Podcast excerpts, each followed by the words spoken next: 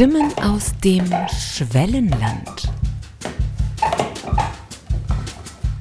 Heute Schwellenangst.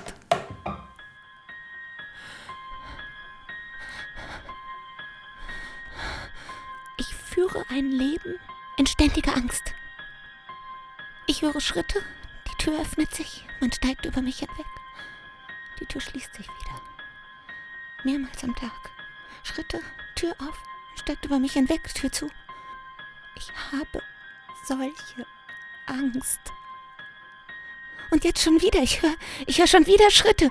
Und die Tür geht auf und da steht ein Mann in Schwarz.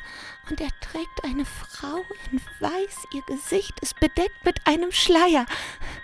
Er trägt sie über mich hinweg. Die Tür geht zu. Ich habe Angst.